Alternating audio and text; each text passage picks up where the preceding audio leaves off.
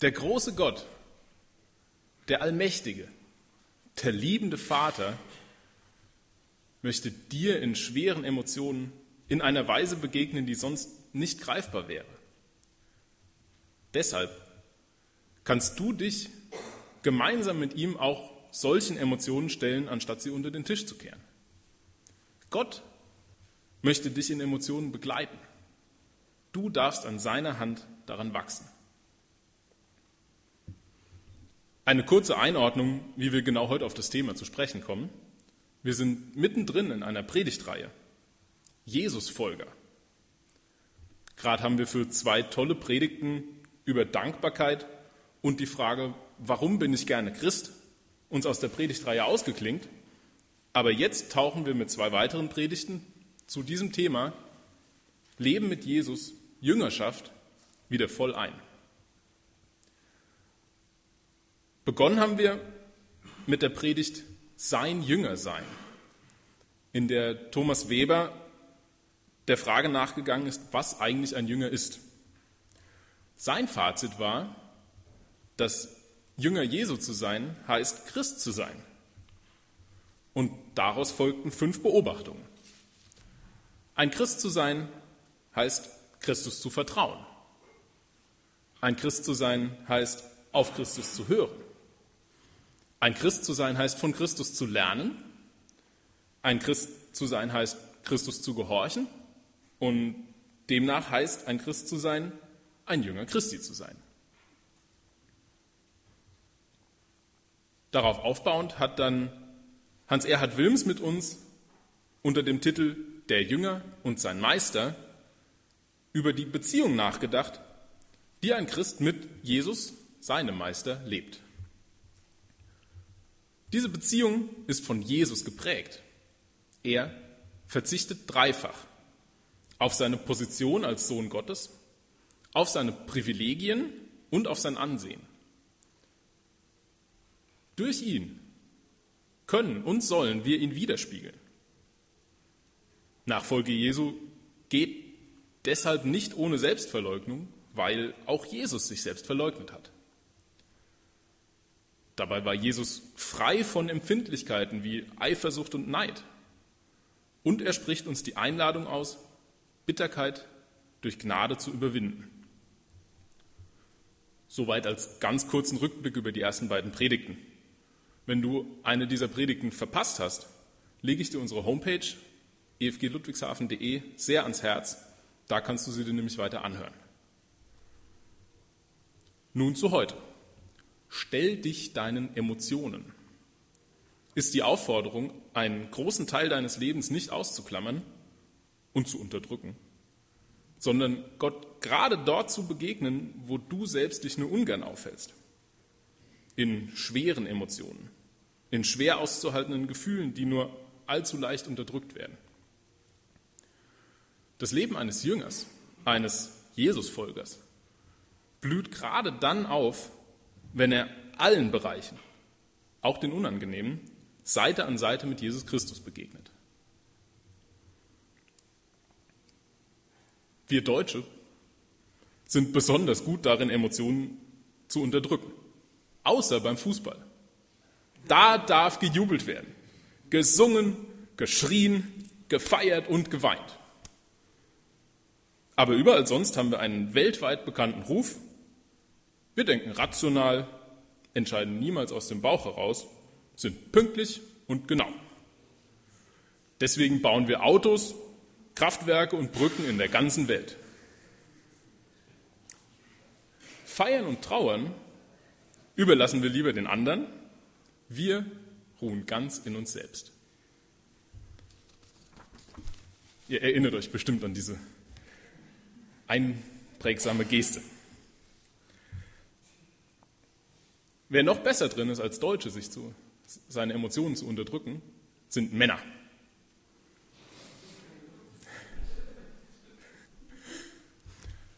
Schatz, wie geht's dir? Hm? Wie war dein Tag? Hm? Also, heute haben sie mir im Büro so übel mitgespielt, da gehe ich keinen Tag mehr hin. Hm? Schatz, sag doch auch mal was. Hm? Magst ein Bier? Mhm. Wer kennt solche Dialoge nicht? Als Mann hat man es auch wirklich nicht leicht.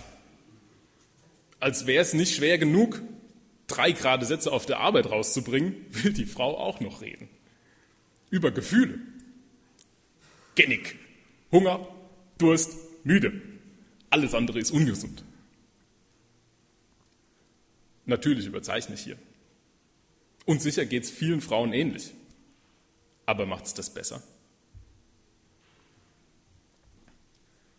Dass ich hier vorne stehe und zum Thema Emotionen predige, heißt ganz sicher nicht, dass ich dir in irgendeiner Weise auch nur einen einzigen Schritt voraus wäre. Der Umgang mit Emotionen, wie aber eigentlich Nachfolge Jesu generell, ist ein lebenslanger Lernprozess. Und wenn jemand den Eindruck macht, er hätte hier die Weisheit mit Löffeln gefressen, dann rate ich dir, das besonders detailliert zu prüfen. Ich bin weit davon entfernt, meine Emotionen angemessen auszudrücken, ihnen den Platz einzuräumen, der zu ihnen passt, oder sie zuzulassen, ohne mich von ihnen leiten zu lassen. Aber ich weiß und habe erfahren, dass Jesus mich mit meinen Emotionen nicht allein lässt. Und darüber möchte ich heute mit dir reden. Ich möchte dir zwei Personen aus der Bibel vorstellen. Petrus einen der engsten Jünger Jesu, und Elia, einen der größten Propheten aus dem Alten Testament. Beide sind große Vorbilder im Glauben. Beide neigen zu starken Emotionen. Und mit beiden geht Gott über viele Jahre einen Weg, der ihnen, auf den er ihnen in einer ganz besonderen Weise in ihren Emotionen begegnet. Auf dem er sie immer wieder festigt und in Gottes Liebe verwurzelt. Jesus, der sich über alles nach Nähe mit dir sehnt, möchte dich wie die beiden mitnehmen auf diesen Weg, deine Emotionen kennenzulernen und ihn darin zu erleben. Am Ende der Predigt werde ich Zettel durch die Reihen geben mit den wichtigsten Bibelstellen, die ich heute verwendet habe. Ich werde nämlich an vielen Stellen eine Begebenheit nur kurz schildern und lade dich dann herzlich ein, das zu Hause nochmal nachzulesen. Mal den Abschnitt davor und danach oder die Parallelstellen und Kommentare, die vielleicht in deiner Bibel stehen. Oder ihr wollt vielleicht in eurem nächsten Hauskreis über Petrus und Elia sprechen. Dann habt ihr mit diesen Bibelstellen einen guten Anhaltspunkt. Es fällt schwer, die Berichte vom Wirken Jesu zu lesen, ohne immer wieder auf eine herausragende Person der Kirchengeschichte aufmerksam gemacht zu werden. Shimon bar Jona, ein Fischer am See Genezareth. Jesus nennt ihn später den Fels, auf den er seine Gemeinde bauen wird. Auf Hebräisch heißt es Kephas und auf Griechisch Petrus und unter dem Namen kennen wir ihn hauptsächlich. Mit Petrus geschehen die größten Aha-Momente der Evangelien.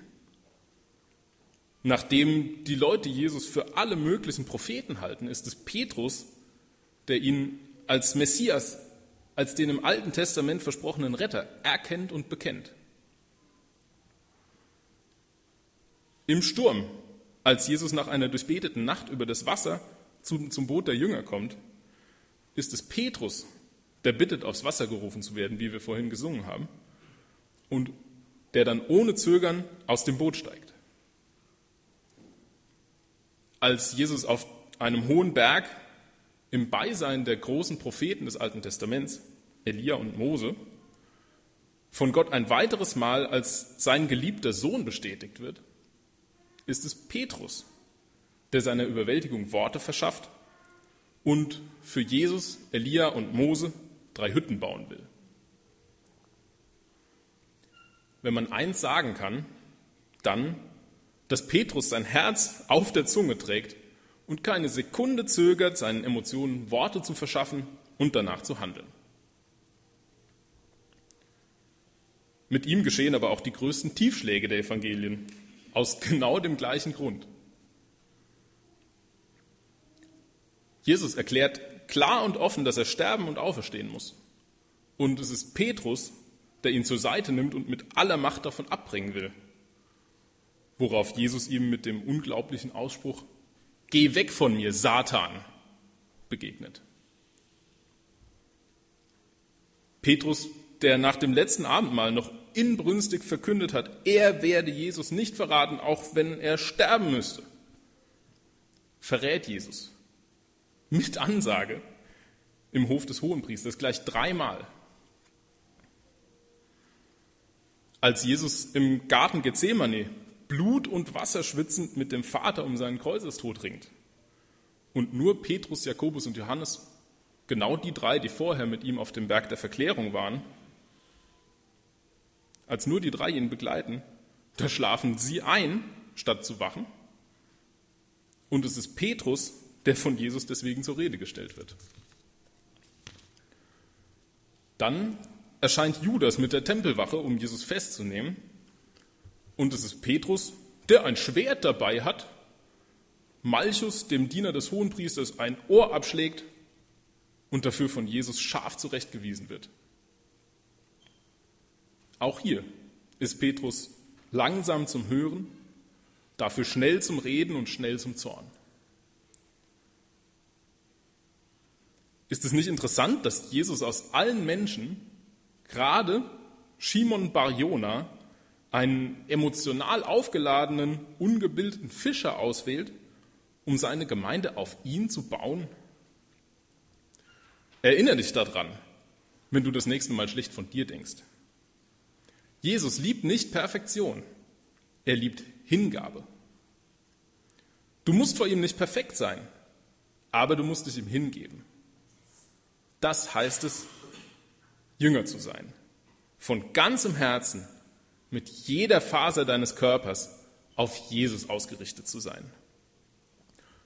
Die Frucht des Heiligen Geistes, die guten Eigenschaften, die du an dir vielleicht vermisst, die kommt dann von ganz alleine. Es ist auch interessant, dass Jesus mit Petrus nicht bei diesem emotional aufgeladenen Fischer stehen bleibt, sondern dass er ihn liebevoll zu dem Fels formt, auf den er seine Gemeinde bauen will.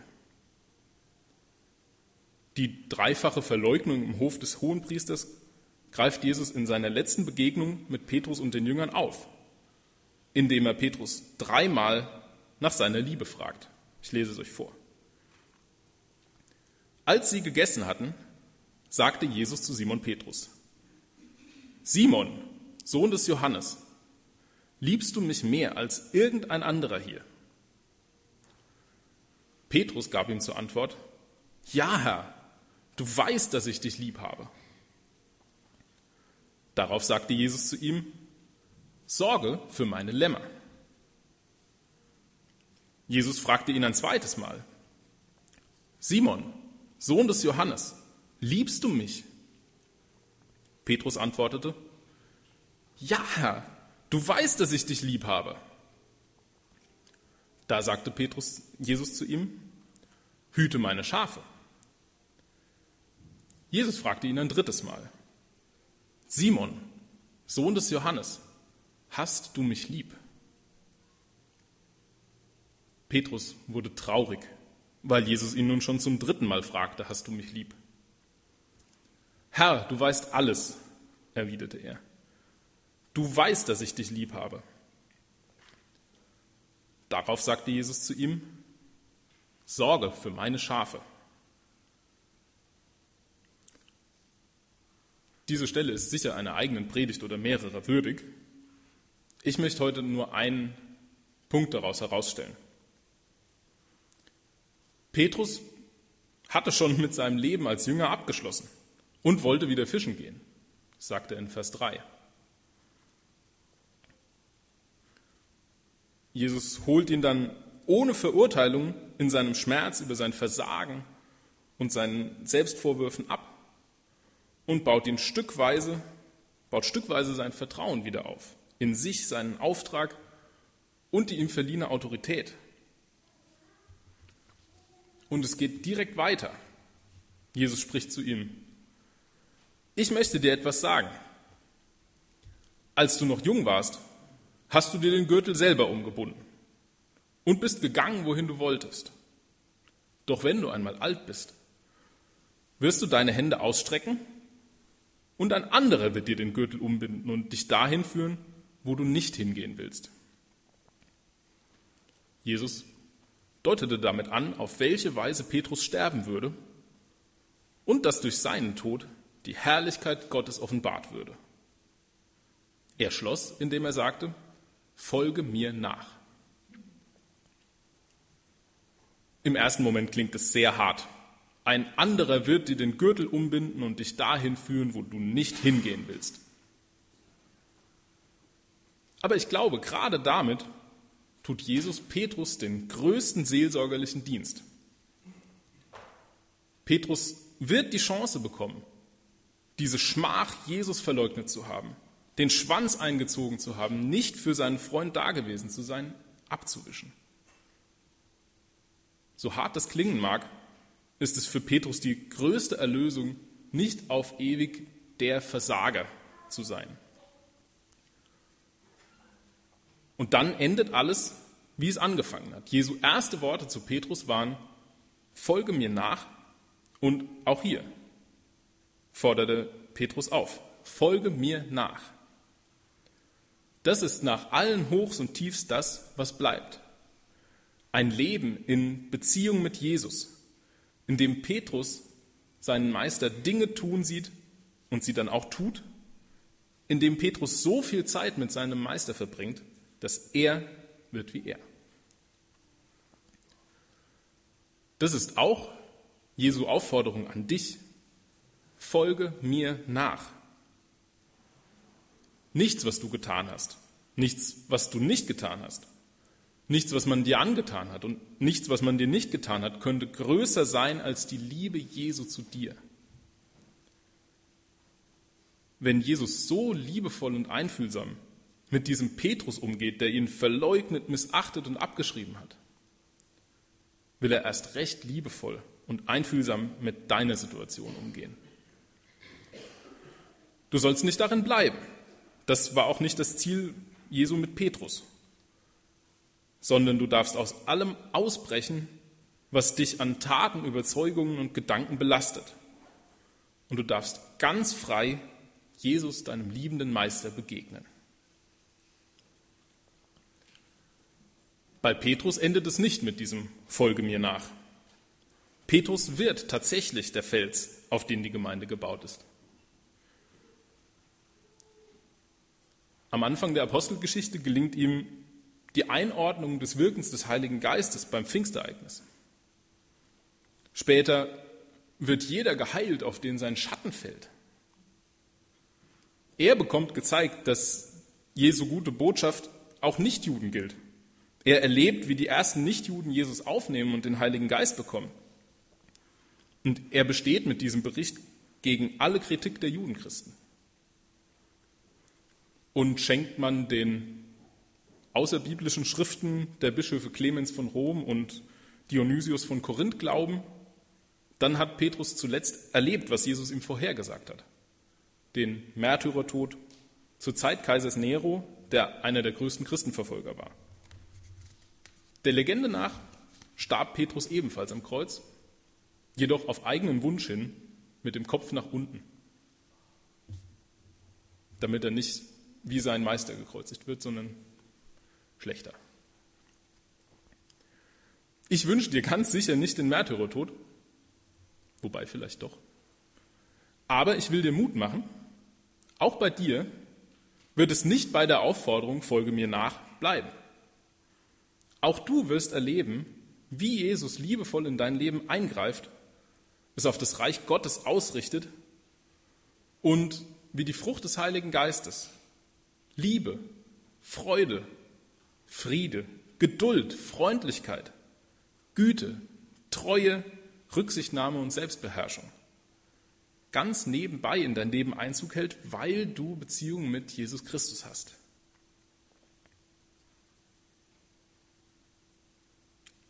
Ich will dir noch eine zweite Persönlichkeit vorstellen. Elia aus Tischbe in Gilead. Den Propheten des Alten Testaments. Ich möchte seine Geschichte erzählen und ermutige dich sehr, dir heute Nachmittag einen Kaffee zu machen, dir eine Bibel zu schnappen, dich in einen Sessel zu setzen und die drei Kapitel zu lesen, die ich jetzt nur nacherzähle. Wenn du schon dabei bist, lies gerade noch ein bisschen mehr, denn es ist richtig spannend. Meine persönliche Lieblingsperson der Bibel kommt dann direkt danach, das ist nämlich Elias Schüler Elisha. Es ist einfach spannend zu sehen, was in dieser Zeit alles passiert. Ich werde jetzt in 1. Könige 17 anfangen und die Moral von der Geschichte aus Kapitel 19 ziehen. Das ist für dich zum Schmökern ein ganz guter Start. Eine kurze Beschreibung des Drumherum. Die Israeliten sind vor 600 Jahren mit Mose aus Ägypten ausgezogen, hatten von Gott eingesetzte Anführer, sogenannte Richter, und erbeten sich dann von Gott einen König, so wie die Völker um sie herum. Saul, David und Salomo herrschen als Könige über das gesamte Reich. Dann stürzt Israel in einen Bürgerkrieg und teilt sich in das Nordreich Israel und das Südreich Juda. Die Könige von Nord- und Südreich übertreffen sich, bis auf wenige Ausnahmen, darin, von Gott abzufallen und die Kulte der umliegenden Völker zu übernehmen. Und Gott schickt immer wieder Propheten, um sein Wort weiterzugeben. Gerade ist Ahab König über das Nordreich Israel und er treibt es schlimmer als alle Könige vor ihm. Er wird nur noch übertroffen von seiner Frau, Isabel, die mit ihm einen Kult der grausamsten Götzenanbetung in Israel etabliert. Elia, der Prophet Gottes, prophezeit eine mehrjährige Dürre, die auch prompt eintrifft. Bei uns ist es im Sommer auch mal heiß. Aber eine Dürre über mehrere Jahre war und ist für ein ganzes Volk lebensbedrohlich. Die Ernte geht ein, Essen wird knapp, Tiere und Menschen verdursten, das Leben kommt zum Erliegen. In dieser Zeit wird Elia von Gott versorgt. Erst durch Raben, die ihm Brot und Fleisch bringen, später durch eine Witwe und ihren Sohn mit einem durch Gott nie leer werdenden Topf Mehl und einem Krug Öl, bei denen Elia unterkommt. Der Junge der Witwe stirbt und auf Elias Gebet hin erweckt Gott ihn wieder zum Leben. Im dritten Jahr der Dürre schickt Gott Elia zu Ahab. Isabel hat inzwischen alle Propheten Gottes umbringen lassen, aber Obadja, der gläubige Palastvorsteher, konnte 100 Propheten verstecken und dadurch retten. Elia trifft Ahab, hält ihm seinen Götzendienst vor und lädt das gesamte Volk und die Baalspriester auf den Berg Karmel. Dort soll sich ein für allemal der wahre Gott zeigen, Jahwe oder Baal. Elia tritt allein und furchtlos vor die Menschenmenge, den 450 Propheten des Götzen entgegen. Ich lese es euch vor. Elia stellte sich vor das Volk und sagte, wie lange noch wollt ihr hin und her schwanken? Wenn der Herr Gott ist, dann folgt ihm. Wenn aber Baal Gott ist, dann folgt ihm. Doch das Volk schwieg.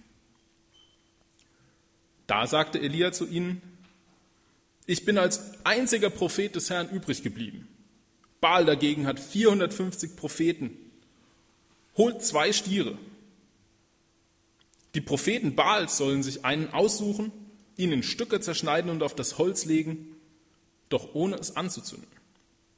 Ich werde den anderen Stier vorbereiten, auf das Holz legen, es aber ebenfalls nicht anzünden. Dann ruft ihr den Namen eures Gottes an, und ich werde den Namen des Herrn anrufen. Der Gott, der mit Feuer antwortet, ist der wahre Gott. Und das Volk antwortete, das ist gut. Dieses Gottesurteil geht aus, wie es nur ausgehen kann. Beim Opfer der Baalspropheten passiert den ganzen Tag nichts. Gegen Mittag beginnt Elia sogar, die Propheten zu verspotten. Später ruft Elia Gott an und der antwortet mit Feuer vom Himmel. Damit ist Gott klar als der wahre Gott bezeugt. Das Volk wirft sich vor ihm nieder und Elia lässt alle Baalspropheten töten. Zuletzt bittet Elia Gott um Regen und nach der dreijährigen Dürre regnet es noch am selben Tag. Elia wird dabei so von der Kraft des Herrn ergriffen, dass er die 30 Kilometer vom Berg Karmel zur Hauptstadt Jesrael schneller läuft, als Ahab sie mit seinem Pferdewagen fahren kann.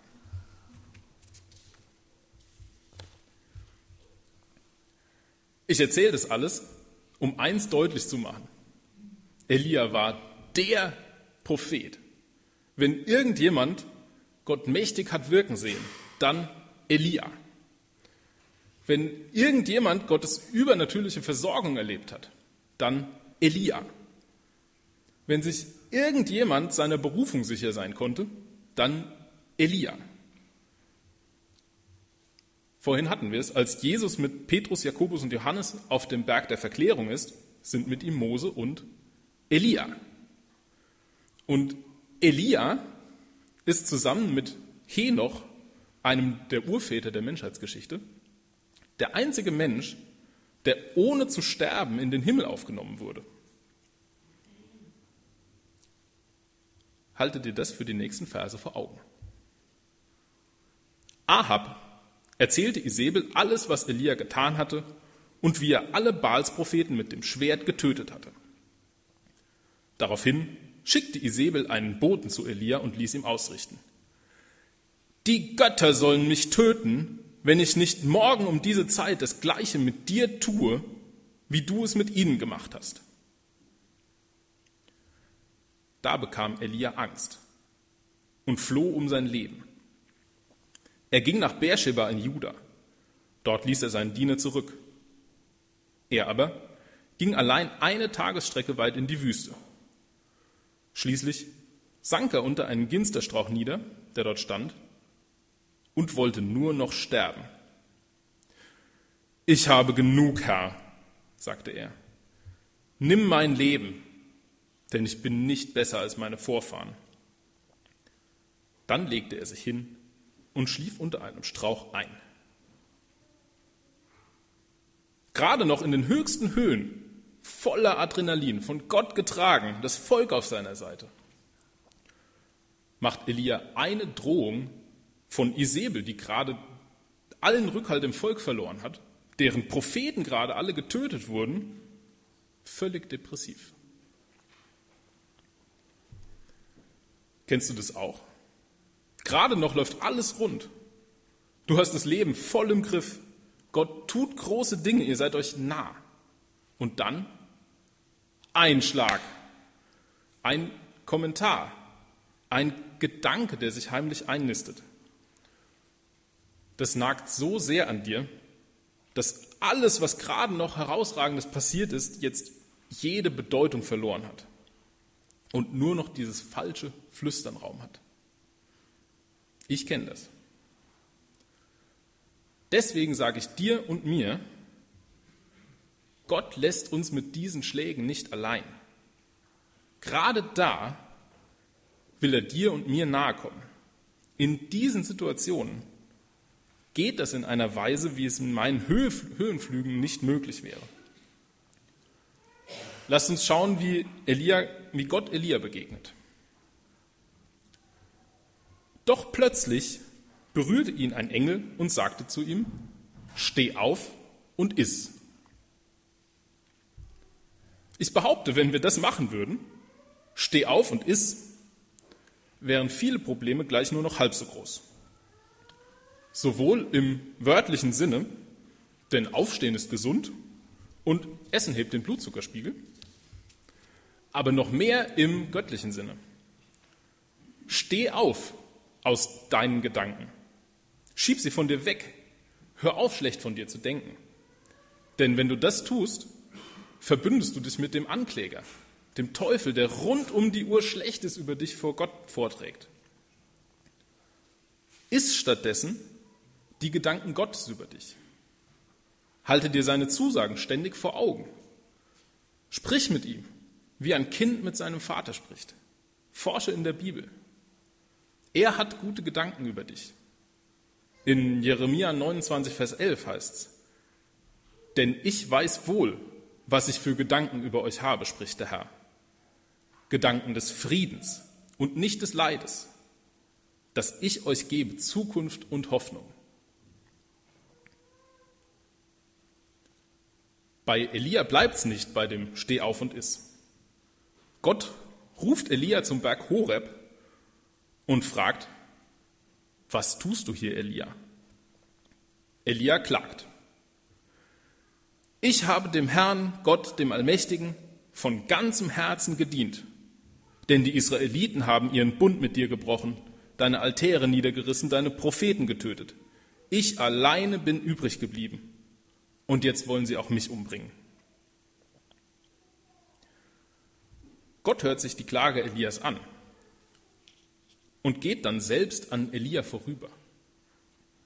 Nicht im Sturm, nicht im Erdbeben, nicht im Feuer, sondern im leisen Säuseln kommt er zu Elia und fragt erneut, was tust du hier, Elia? Elia bringt seine Klage erneut vor und Gott geht auf wundervolle Weise darauf ein. Er gibt Elia den klaren Auftrag, in allen Bereichen seines Lebens seine Nachfolge zu regeln. Da sprach der Herr zu ihm, Geh zurück auf den Weg, den du gekommen bist, durch die Wüste nach Damaskus. Wenn du dort bist, salbe Hazael zum König von Aram. Dann salbe Jehu, den Sohn Nimschis, zum König von Israel und salbe Elisha, den Sohn Schafats aus Abel Mehola, an deiner Stelle zum Propheten. Wer Hazael entkommt, den wird Jehu töten. Und wer Jehu entkommt, den wird Elisha umbringen. Doch 7000 Menschen in Israel will ich verschonen. Alle, die sich nie vor Baal niedergeworfen und ihn geküsst haben. Gott ist sehr klar in seinem Auftrag und der deckt alle Bereiche von Elias Leben ab. Mehr noch, er greift Elias Klage, ich bin ja so allein, direkt auf. Gott hat nämlich nicht nur die 100 Propheten in Obadjas Versteck bewahrt, sondern insgesamt 7000 Menschen, die sich nicht den Götzen zugewendet haben. Von denen hat Elia nichts gewusst, aber Gott hat ihn niemals allein gelassen.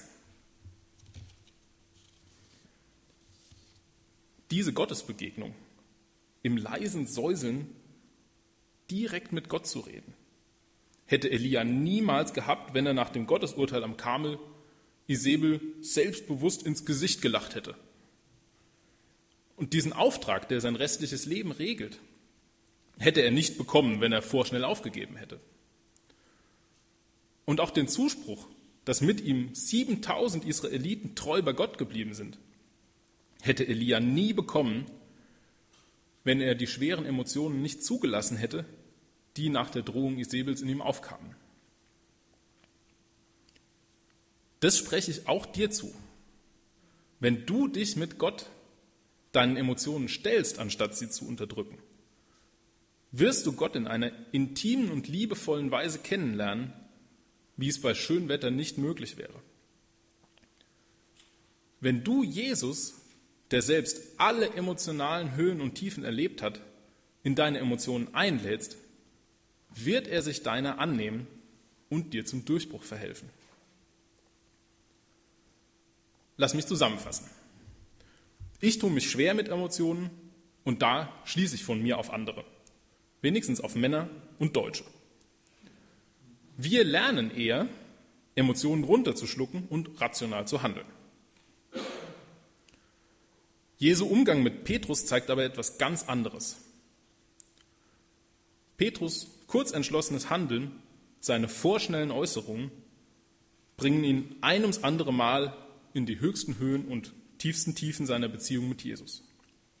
Aber Jesus geht liebevoll auf ihn ein, holt ihn in seinen Emotionen ab und baut ihn so sehr auf, dass er der Fels wird, auf den Jesus seine Gemeinde baut.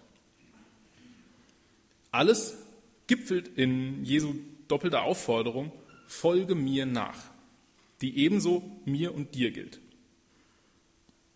Du bist aufgefordert, Jesus nachzufolgen. Und wie bei Petrus wird es nicht ohne Frucht bleiben, sondern die Beziehung mit Jesus wird dich zu ihm hin verändern. Du wirst Gott in deinem Leben mächtig wirken sehen. Und ganz nebenbei wirst du wie Jesus und die Frucht des Heiligen Geistes wächst in dir. Bei Elia sehen wir, wie der große Prophet, der alles mit Gott erlebt hat, von der Drohung einer machtlosen Götzendienerin so nachhaltig eingeschüchtert ist, dass er sich den Tod wünscht.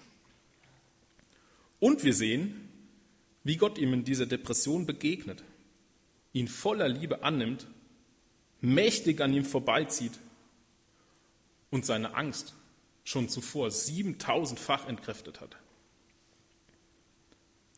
Für mich und dich nehme ich daraus mit, Gott in deine Emotionen einzuladen. Er will dir dort in, in einer Weise begegnen, die bei schönem Wetter nicht möglich wäre. Er will dir dort zum Durchbruch verhelfen und dir zeigen, wie er alles von langer Hand geplant hat. Viel besser, als du es je für möglich gehalten hättest. Bist du bereit, Gott deine schweren Emotionen hinzulegen? Bist du bereit, Jesus an dir arbeiten zu lassen? Wirst du Jesus nachfolgen?